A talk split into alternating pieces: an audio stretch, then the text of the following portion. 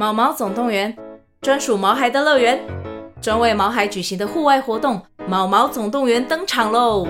今年春天，带着毛孩出门去，一起在草地上追赶、跑、跳、碰。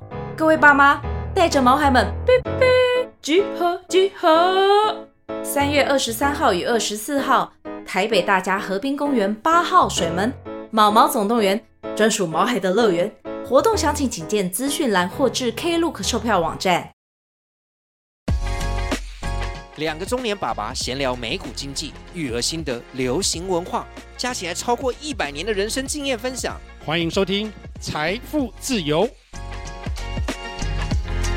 我是 Jeremy，我是大叔 Alex。这一周的美股 ABC 实在是内容太多了，所以我们会分两集。第一集美股 ABC 就是我们要讲二妈妈季报靓丽，市场为何两样情？上周就业数据强劲，美国软着陆变不着陆了。来。什么是“耳妈妈”？你们又在创造新名词了吗？哎，这不是我创造的，好像是你创造的。我们之前有讲 AI 妈妈，就是两个 M，就是 Meta 跟 Microsoft，就是脸书跟微软；两个 A 呢，就是亚马逊跟 Google，Amazon 跟 Alphabet。对，Alphabet，台湾有人说是字母控股。那 Meta 也是元宇宙嘛，就是大家知道脸书，所以两个 M 两个 A 就叫妈妈。这个不是我们创造的，这个是国外他们自己财经杂志，然后都会用妈妈这个字 M A M A。因为这四个公司呢都有很多的云端事业，然后这云端的话就是 AI 演算最需要的。那这个妈妈就是从七五四里面再取出的，呃，四只股票嘛？那剔除了。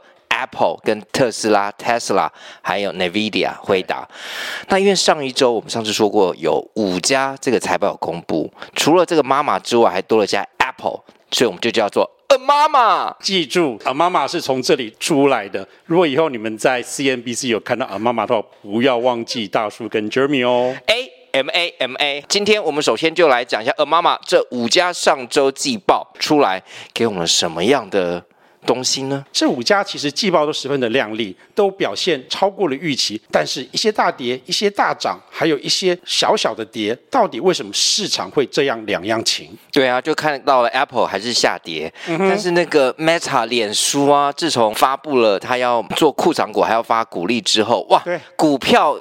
有一天礼拜四吧，狂飙百分之二十还是之类的，真的有点可怕，好像也创了一些 Nasdaq 的历史记录，不知道是不是？嗯，所以你觉得为什么说一些跌一些涨？虽然大家表现都是很好，那一定都是对未来的预期，因为每一家的财报都已经超过分析师的预期。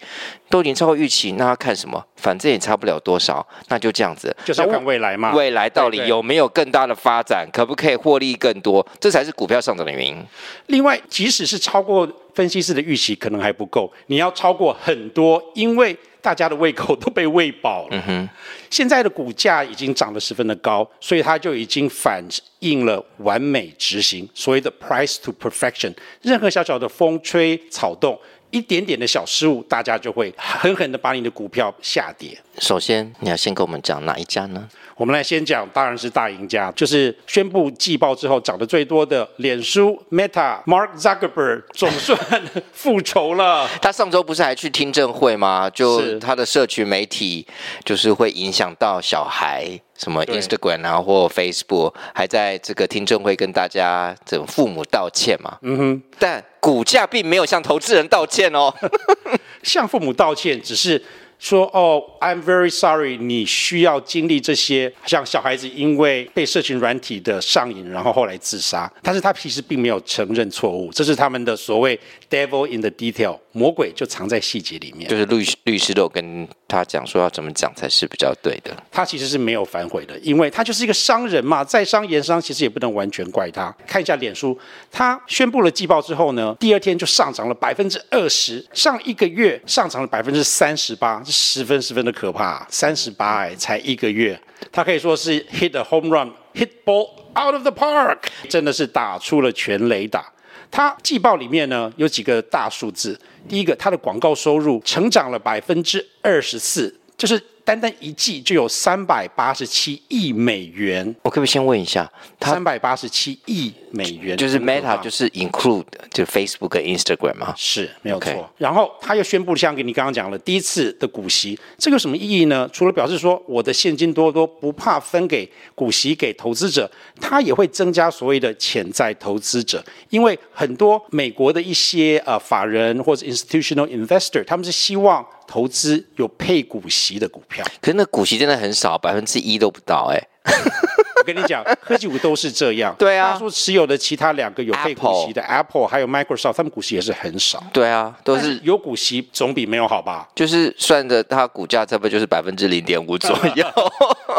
对，另外他又宣布了，他要开始实施库藏股，表示他对他现在的股价十分的有信心。我觉得库藏股对市场的影响是比较大一点的，对，没有对不对？因为股息那个说实在有啦，更好像可是更并并没有激励大家觉得你这个哇，我要狂买你，但是是库藏股。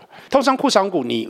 因为把市场里面的股票收购回来，所以你大家想想看，我们所谓的本益比的获利就是每股的获利嘛。当你如果说获利是同样是一百的话，如果你你的股票数目减少，那你的 EPS 每股获利是不是就会增加？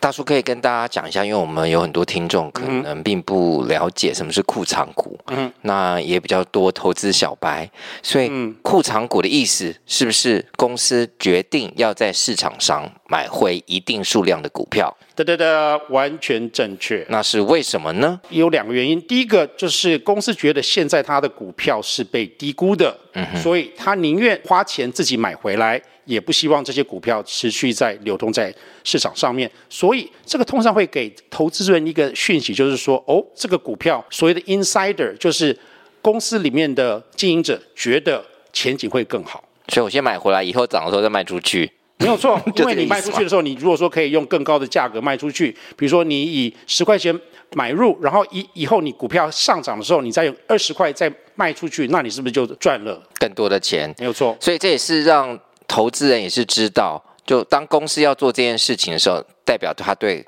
自己非常有信心。第二个就是公司钱赚的很多，当公司钱赚了很多，然后他们需要投资的未来成长的投资都已经实行了，他们。通常是有两个选择，一个选择就是发股息，第二个就是买库藏股。通常对每股获利的正面反应，库藏股是比发股息更有效，因为发股息就发掉了，就给大家自己投资人口袋了。那买库藏在外流通的股票数。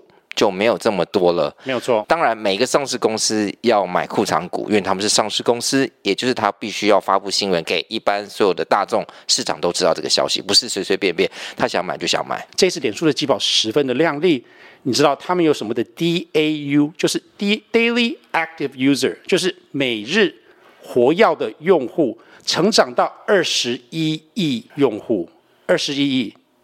全球人口有多少？我不知道哎，到八十亿左右，就表示说全球人口的四分之一几乎每天都有在用脸书的或 Instagram 吧？对，就是应该是说元宇宙 Meta 的。里面的一个社群软体，嗯哼，这个十分的可怕，嗯哼，它已经这么大了，然后相比于去年同一季，它还成长了六趴，哎，这个是十分十分的惊人，是 Instagram 的效果增加吗？我觉得应该会是吧。我觉得大部分应该是 Instagram 的效果，我，我那个数字没有去细看，这表示了什么？如果你回想刚刚 Jeremy 讲的，Zuckerberg 在听证会里面向父母道歉，表示什么？他这些社群软体真的是很让人上瘾。几乎一开你就关不下去。OK，然后更可怕的是，这些活药用户的成长数字还没有反映，他真正开始用 AI 来让你更上瘾。所以我觉得大家要戒 IG、FB 是戒不掉了。所以我相信我们的听众应该都有 Facebook or Instagram 吧，一定会有你两个其中一个。做一个爸爸，我觉得这是一个很矛盾的。心理，因为从一个投资人的角度，我觉得，诶，从获利的角度是对的，因为你就是要一直一直赚钱嘛。但是我会十分不希望我的小孩在不管是 IG 还是 Facebook 上面上瘾，因为这个真的是对他们的身心，我觉得不是一个十分正面的发展。假如你的小朋友喜欢使用社群软体，我想大部分都是呢。作为父母的，唯一一个办法可以让自己稍微觉得好过一些，就是投资他们的股票，让这些收益你也可以赚得到。你会稍微觉得哦，好险我有一点点回馈，虽然这跟小孩没有关系，但至少可以赚钱。嗯，某一部分还是挺开心的。大叔现在已经在翻白眼。好，我们回归一些基本面好了。即使股票涨了之后呢，它目前的本益比就是呃 trailing 所谓的历史的本益比是三十二倍，嗯，其实还好。它未来的本益比现在是二十五倍，嗯，它这个二十五倍其实我觉得是被高估了。表示什么意思呢？就是很多的分析师应该还没有就是 update 他们的更新他们的数字，所以这个二十五可能比较像是比如说二十三左右，就更低了。对，更低了，表示说它的未来本益比就二十二、二十三，嗯，即使涨了还是值得买。所以大叔的建议是可以买入 Meta。好，也跟大家说一下，我们刚刚讲这个本意比呢，在我们的 Podcast 里面的第三十一集有跟大家深入浅出的讲什么是本意比。如果你不是很清楚，可以听一下我们的第三十一集。谢谢大叔跟杰若米这一个财富自由的 Podcast，其实就是希望大家有独立思考、独立判断的能力。我不希望大家来听我们的节目，只是说，哎，大叔觉得什么 A、B、C、E、F、G 可以买，需要买。然后就跟着买，这个绝对不是我们需要或是希望的。我们希望大家能够借由听我们的节目，然后知道说哦，我们为什么会选这个股，然后经由我们一些简单的讲解，例如本益比是什么，要怎么去判断一公司的本益比，去哪里找，你也可以自己来推理，举一反三，然后做自己的决定，做自己的独立思考，这才是听财富自由的最终目的，但是没关系。如果你一下子也不知道要投资什么，反正你听我们 podcast 听多了，你也知道七五四 Magnificent Seven 跟妈妈或者是 A 妈妈，反正还还有制药的两个这个大厂，就跟着走也可以了。对，哦、好，他们都是世界上市值很高的公司啦。嗯，但投资有风险嘛，反正就大家要衡量一下喽。好，好，接下去我们还是继续讲赢家，亚马逊 Amazon。刚刚讲了 M，现在讲了另外一个 A，宣布季报后涨了六到七趴，它整个月涨了差不多十六趴，也是十分的亮丽。主要是它的 AWS 云端的企业成长了百分之十三趴，比预期的高。另外，去年亚马逊的业绩摆脱了先前的低迷期，生意越来越火红。北美的 Retail 就是所谓我们常常讲的亚马逊 Amazon.com，在第四季的 Profit Margin 就是利润率。达到五年来的最新高。最令人敬佩的就是这一年来，很多中国的电商，好像 Temu、TikTok、Shop，还有 Shein，都进入北美来竞争。但是，即使在这么多的竞争对手之下，它的 Retail 就是零售业还是十分的亮丽，所以说让人家比较放心。就 Amazon.com 在去年的佳节销售，嗯哼，对，就是非常好啊，非常好，比预期还要好很多。这也要谢谢。美国人就是敢买，很爱买，爱买的个性。虽然物价有上涨，但是好不容易要准备过一个大年了，而且他们那时候我们不是也有讲，他出游出的很厉害，在上面一定买了很多东西嘛。对对啊，去年大家可能比较没有注意到的，就是亚马逊开始在他们的网站放广告。你说一般的 Amazon.com？对，没有错，放广告。嗯、之前的话，他都是放一些他们自己想要推的东西，嗯、但是他们现在开始让卖广告，别人付费卖广告，像什么 Facebook 啊、IG，他们就会在上面卖广告。嗯、结果这个东西好像变成了他们的第三只脚，就是开始会是一个还蛮赚钱的东西，年增率高达百分之二十七，业绩达到一百四十七亿美元。你知道，他现在在美国已经是 Meta 跟 Google 后面的第三名广告收入的大主了。OK，因为他自己网站这么多人使用，那当然广告的效益一定更高啊。对对啊，没有错，这是相辅相成的。所以亚马逊大数也是一样持续买入。先说一下亚马逊跟 Apple 这两个股票，因为我的持有的比例已经还是比较高了，所以说我会 recommend 买入，但是我不想它变成就是我的 portfolio 里面太大太大，所以我会就是持续的持有而已。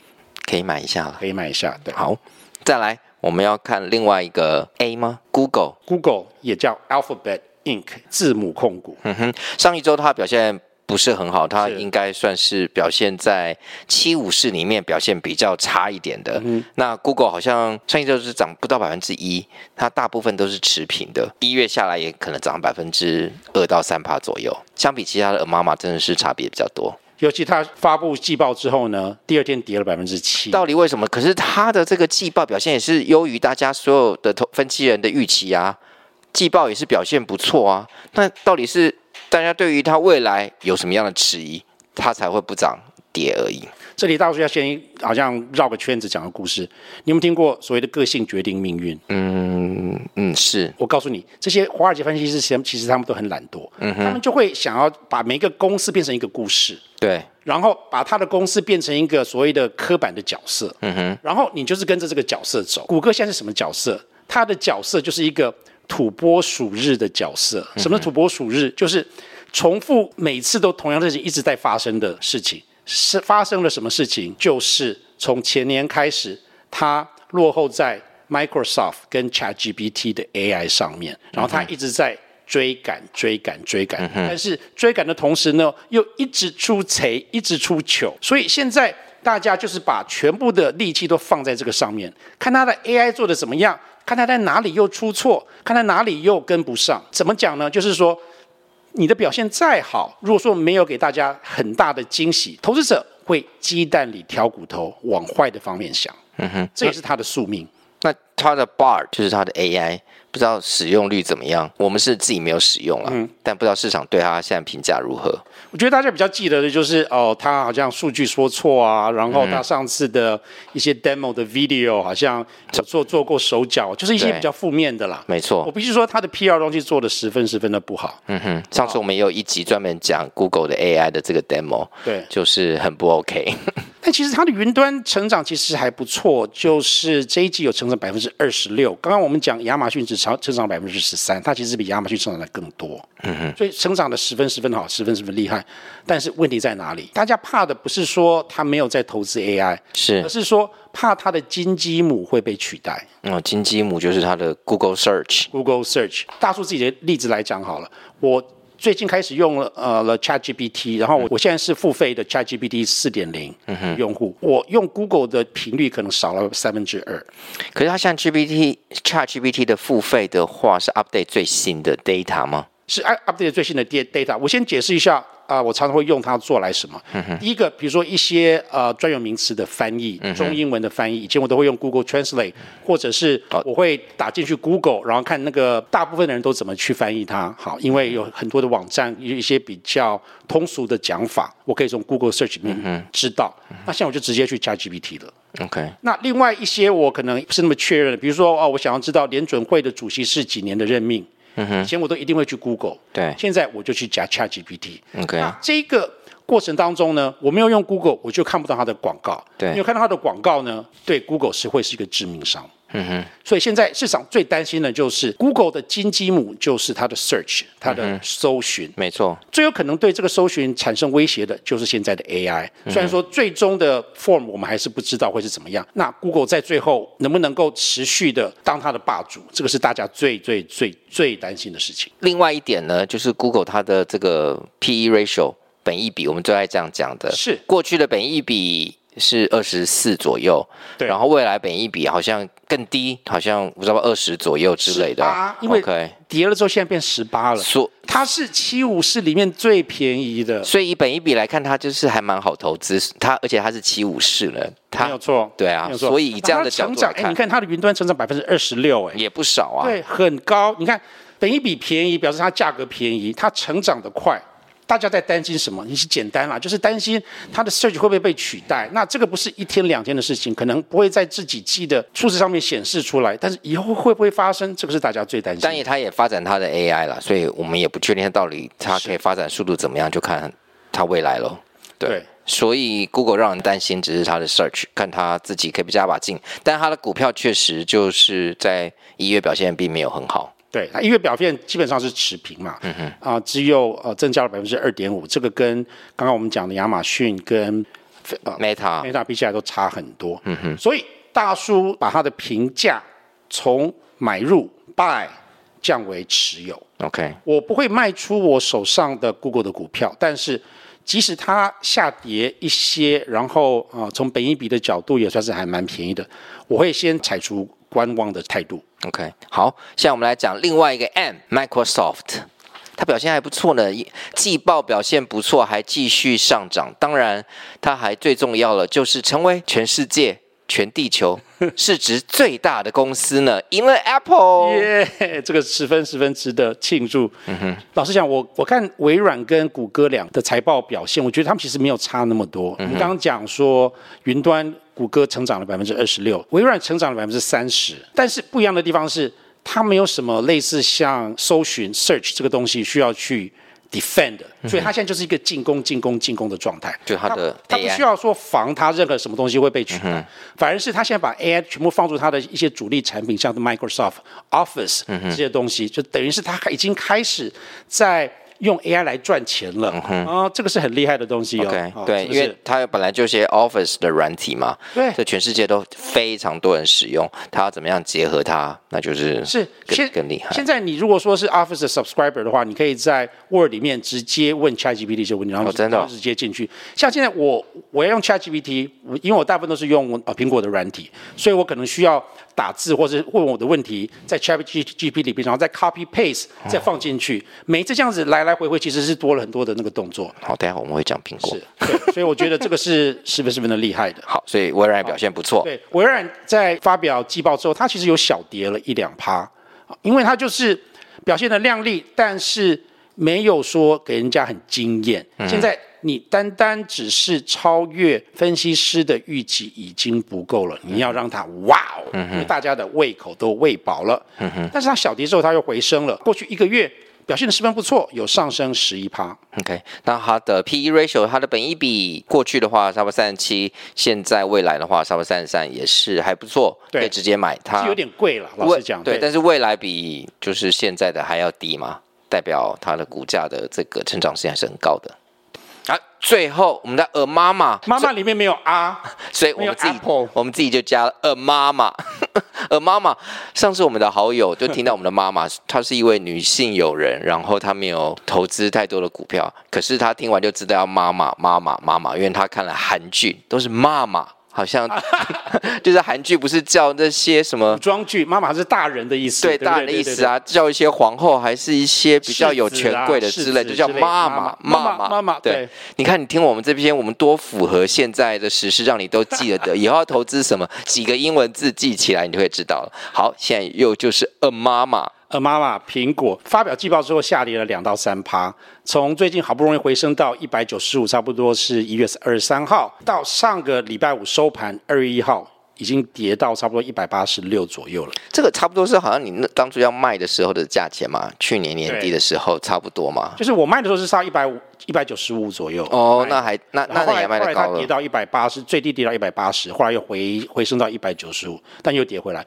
所以过去一个月的表现就是持平，上升只有零点九趴。它的其实历史数据就是上一季的销售跟获利数字都比预期的还要好。但是为什么股票会跌呢？有两个原因。第一个，他给华尔街的 guidance 就是它的指引，三月这一季的销售会比预期的要弱。三月的这一季，对，就是未来的这一季，这不是一二三月就第一季吗？对，他们就会讲说 March 啊、uh, March quarter，所以说是三月季。OK，他们的第一季不是从三月开始的，所以大家预期说二零二四的预期 EPS 就是每股获利会下降，也就是说，我我们现在在看到的市场上流通的，他们对未来预期的 EPS 可能有点过高。接下来我们会看到的是一些分析师把他们的 EPS 往下调，所以也有可能会开始就是导致一些他们的估值会往下调整。那就只有比较负面的消息，有其他利多的消息吗？对不起，还有另外一个负面的消息哦，还有什么？就是上一季他们在中国的销售。减少了百分之十三哦，这个好像大家都已经预期到了。我觉得之前我们就有讲过，但这个数字好像比预期的多了一些。Okay, 好，我觉得中国是一个很对他们讲很重要的一个市场。嗯、这里我想讲稍微讲一下，就是你觉得华尔街分析师他们都是很厉害的，好像呃分析神童吗？当然不能讲神童啦，有这个分析师，当然就会有讲有对或有错，这是不一定的。我告诉你，他们不是，他们是保守到不行的。嗯人，他们的未来数字，他们希望怎么来？嗯，他希望公司为你。嗯，对，公司给你啊。对，他希望公司给你一个 guidance，然后他再回去做他的所谓的 financial model，他们的呃未来预测。嗯、所以，当公司改变他给你的 guidance，给你的指引的时候呢，你整个数字全部一起改。嗯哼，这也是为什么每一次在这些季报的 con call 里面呢，他们对未来的预测都十分十分的注重。那苹果没有像 Google 跌的这么惨，那有其他比较正面的消息吗？哎，有一个，你知道妈妈是什么？就是所谓的 AI 四股嘛。对啊。那苹果是不是有点嫉妒他们有被 invite 到这个 AI party？对，没错啊，他好像自己应该有 AI，是，就是那不属于 AI 的 Siri。对，他的潜在率多就是库克，库克他在 conference call 里面有说了众人期待的两个魔法字母。OK，AI。一些分析师有一个很有名叫做 Gene Monster，很有名。觉得它可能是一个所谓的 foundation model，什么是 foundation model？就是一个基础模型，就好像 ChatGPT 后面有一个基础模型，嗯，来教它怎么去运作，怎么去回答这一些问题。这可能宣告苹果会正式加入生成 AI 的狂潮，它不会缺席。这个核心引擎会改变我们用 Siri 的方式。有很多人对苹果推出的 AI 会十分的期待，因为他们对所谓的 privacy 个人隐私权十分的。注重，那他们能不能够做出一些所谓的克制化、为你个人量身打造的 AI？这是我觉得大家觉得是有可能的。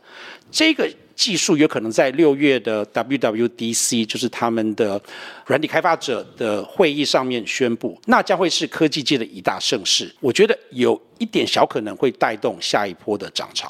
那这个讲在六月的 WWDC 的会议上。会宣布这件事情，只是市场传闻嘛。Tim Cook 并没有在这次的季报的电话会议当中说出来。对，但是他有说今年会有一个 AI 的新产品。嗯哼，这个他有讲，他没有讲。不知道他的 Siri 到底可不可以变聪明？否则这个愚笨的 Siri 真的是让大家都 不想使用它。是，所以他才没有妈妈。他可不可以成为耳妈妈呢？成为 AI 的耳妈妈就看他了。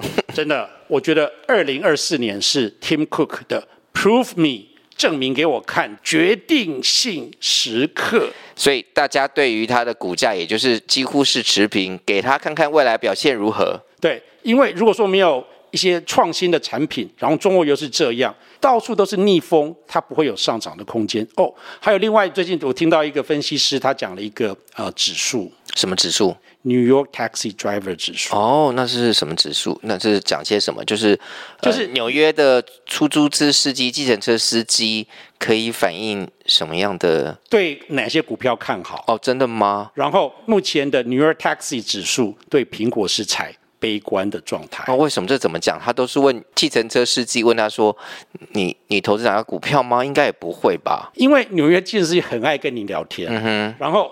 纽约最多什么？Wall Street Banker，嗯哼，所以他都会问说：“哎，你现在什么什么股票怎么夯啊？什么？”所以所以说，它其实是一个有趣的指标，嗯、因为它可以跟很多很多不同各行各业的人去讨论。就好像之前呃上世纪有人家说什么的擦鞋童，嗯哼，我觉得很久以前，对，现在没有人在擦鞋童了，嗯啊、但是有 New York Taxi Driver。OK，we'll see。那大叔对于苹果就是持平。持平，对，我短期内不会卖掉它，我因为我觉得它是一个很稳的股票，但是也不会再持续买入，因为比例太大。没有持股的人，我觉得可以逢低买进。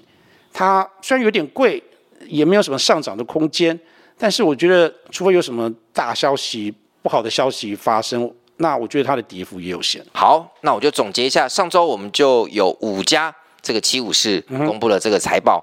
那大叔对于 Meta、脸书、Facebook，还有 Amazon、亚马逊，还有 Microsoft、微软，就是持，呃，觉得可以 buy，对，buy buy buy buy buy buy。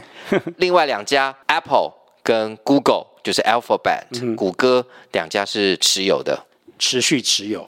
而妈妈这五家公司，大家如果有兴趣，可以看一下。对，这里稍微讲一下，我们的评价会是比较经典的方式，就是 buy hold sell，买入。持续持有跟卖出，OK，这三个，我们下次也会做一些短影片，买买买买买哪些，后后后后哪些？对，好，希望让这个比较干一点的 Podcast 能更多的娱乐性。来。好，我们现在再讲另外一个稍干了一点，也是上周很大的一个新闻嘛。上周真的是新闻太多。对啊，上周公布的这个就业数据意外强劲，当然就大家知道三月本来就好像没有什么机会降息，现在是更是不可能了。鲍尔就说三月不要预期降息了，反正就之后再说了。哎，鲍尔这样子讲就是很罕见的，他他通常会用一些比较呃间接的方式讲，但是他这这次直接就讲。Not likely，不太可能，所以我觉得这个是一个蛮蛮有趣的事情。大家有听我们的 podcast 就知道，大叔已经就之前上次有说过，在我们的一月三十一号，觉得点准会就是会泼大家冷水，不要想大家三月会降息了，当然越是这样越会。觉得马上会降息，他越是不要，因为联储会不喜欢被大家都预期到他的做法。有时候我会觉得市场这些人呢、啊，就是有点像是一个霸凌者，他就是一直在 push push push。他明明很多人也觉得说，哦，应该是不会降息，但是那些市场预测呢？啊、呃，所谓的 forward rate 就是那个期数的利率，还是有差不多，就是、呃、开会前呢，显示有有百分之五十的可能性会降息，在三月降息。嗯、那鲍尔发言之后呢，他这个就降到差百分之三十七。星期五这一个就业数据发布，我觉得应几率应该是更低了。嗯哼，那我的好朋友在纽约，他有听我们的 podcast，、嗯、他还传讯息，就在今天传给我说，他在纽约。对。所以他说纽约这个就业市场很强劲，然后根本看不到什么软着陆，就根本没有着陆，依然经济非常好，他看不到有任何经济衰退的现象。那不着陆是好事吗？然后什么事情是不着陆？真的有不着陆这种东西吗？就要升息吗？当然，纽约不代表全美国，这是他在那边的看法。纽约还是一个比较大的都市嘛。对，其实。如果真正不着落的话，也不一定是好事，因为市场喜欢确定性。如果说不着落的话，表示好像就是没有一个方向，没有一个 direction。就好像你如果想说着落，像是一个跳伞好了，你跳伞，你如果说是悬在半空中，一直被风吹来吹去，一直没有落地，这也不是好事吧？那七股市除了特斯拉都没有在着陆的感觉啊，你不觉得吗？股票依然很强劲啊。嗯，当然最近大家前几天一定有看到新闻，对，有关于鲍尔，因为我们现在讲 Fed 嘛，这个联准会，就共和党有可能成为总统候选人的川普说，他如果当选总统，他不要再指派鲍尔了。因为他说鲍尔一定会降息，鲍尔是应该比较偏民主党，然后拜登也希望他降息，降息就是经济更活络，呃，市场会更好，股票会更大涨，好像这是全世界的道理嘛。因为今年美国选举是十一月，所以降息，那当然对美国经济总是有好的。我觉得川普就是讲这话很奇怪，因为当初把那个 Janet Yellen 叶伦换掉，然后把鲍尔送上台变成主席的人是谁？就是他，他像变不听话，他就是任任，他就是任内的啊。川普不喜欢不听话的人呐、一定就是啊不听我话，所以他现在有点警告的意味，就是说你不准降息。那十一月还很早哎，谁知道今年怎么样？然后另外一方面，你觉得民主党希望什么？他们一大堆参议员 Elizabeth Warren 领头，就说现在美国人身在水深火热之中，他们被这个高的利率，尤其是因为他们的 mortgage。他们的呃房屋的他们的房贷利率压得喘不过气来了，所以你要赶快赶快降息，最好明天就给我降息。所以这个我很想跟我的纽约的朋友，他从事金融业，他说美国就业非常好，那尤其可能在纽约看到世界。那想必他工作一定很开心。那可是其他州、其他地方就不一定是这样子。嗯，那房贷利率还是对所有美国人一个很大的每个月的支出嘛。房贷利率其实有下来了，它从啊百分之七现在到百分之六左右，所以有比较舒缓，但是还是偏高。本来八到百分之六点多，也没有到六，可能接近七了，也没有到很低啊。你说现在？对啊。OK，啊、uh。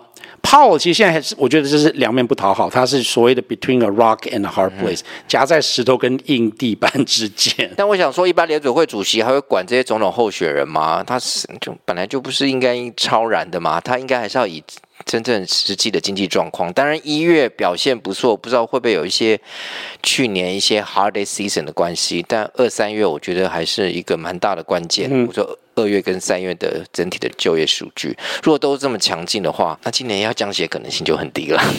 我觉得联准会主席也是人啊，因为他的任期是每四年一次。那四年的话，你就要让总统任命，总统提名你，然后你才可以经过啊、呃、参议院来被核准当成主席。不管是谁上台，如果他不提名你，你就没有了。嗯哼，这个是一个很有声望的一个职位。你觉得人不会说把哦这些东西考虑进去吗？他一定会想要尽量保持中立，但是就是两面都不得罪。这个是一个很难很难很难做到的事情。所以 we'll see，看看多少这样状况下。但是我也觉得，如果经济不好，或是真的有这些软着陆，或后来就业数据不好的话，它要降息，我觉得大部分市场上大家也会觉得，这是对大家也是好的啊，对不对？没有对大家不好嘛？你刚刚讲在经济不好还是好？经济不好就有衰退的现象的话，对，如果有衰退现象的话，降息是对的啊。我觉得降息是对的，大家一般人也可以感受到啊，对啊，这也是对的事情啊。那除非你说数字。一下好一下坏，我当然觉得他他他才比较麻烦呢。我觉得现在的范围还是属于软着陆的范围。怎么说呢？就是一月的就业数据虽然说很强劲，有三十一万左右，远高于预期的十八万，工资也增加了百分之六，是二零二二年来的新高。但是这些很多的原因可以被解释为，就是去年的 Christmas 太好了，所以说一些。一月的那个溢出的效应还存在，就是我刚讲的嘛？对，那二月、三月的话，应该会稍微和缓。然后你这个三十一万左右呢，虽然说听起来很高，但是比起一年多前，就是疫情刚结束的时候，那个升的那么快，已经下滑很多了。所以现在其实是慢慢、慢慢、慢慢的那个漏气的气球，我觉得还是虽然说数字很很强劲，但是还是可以在接受范围中。所以我们还是要关注一下。从这个月开始看看数据了。对，另外再提一下，联准会最喜欢的通货膨胀指数 PCE，就是个人消费支出 （Personal Consumption Expenditure）。十二月比十一月上升了只有零点二，然后比起同期的前一年也只有上升二点九。如果你把六个月年化，上升刚好是两趴。就在联准会的目标当中，这个是他们最最最注重的一个数字。这个数字只要不要开始回升，一切都没有问题。好，那我们就看看这未来两个月状况，看怎么样喽。嗯哼，那这一集就是我们先讲这个 AMAMA，那下一集我们就会在。隔一天或隔两天，马上就播出，因为有太多人私讯我们，或是告诉我们说啊，怎么没有讲辉达、NVIDIA 呢？对，它也是七武士之一呢。还有网飞呢，最近一直夯夯夯，我们天天都要用的网飞 Netflix 呢。下一集我们就会讲 NVIDIA、Netflix，还有我们最爱的马斯克。然后不要忘了这个，继续听我们的下一集哦。那我们下次再见，Cheers，拜拜。